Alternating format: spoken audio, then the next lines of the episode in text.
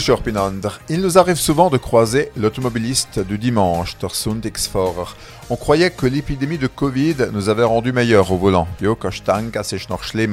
En effet, AXA Prévention vient de publier son 18e baromètre du comportement sur la route plus de 2200 conducteurs ont été interrogés. Et que nous dit cette enquête?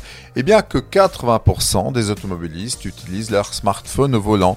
Smartphone benutzer aller Verkehrsteilnehmer.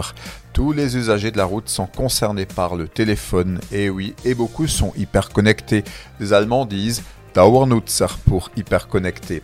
Si le smartphone est donc notre premier compagnon de route, il nous guide en effet avec le GPS, mais il nous met également en danger, rappelle cette enquête. Un conducteur sur deux passe des appels au volant, un sur trois lit ou écrit des SMS, un sur quatre consulte ses notifications, un sur sept ses mails. Il y en a même qui participent aux réunions de travail.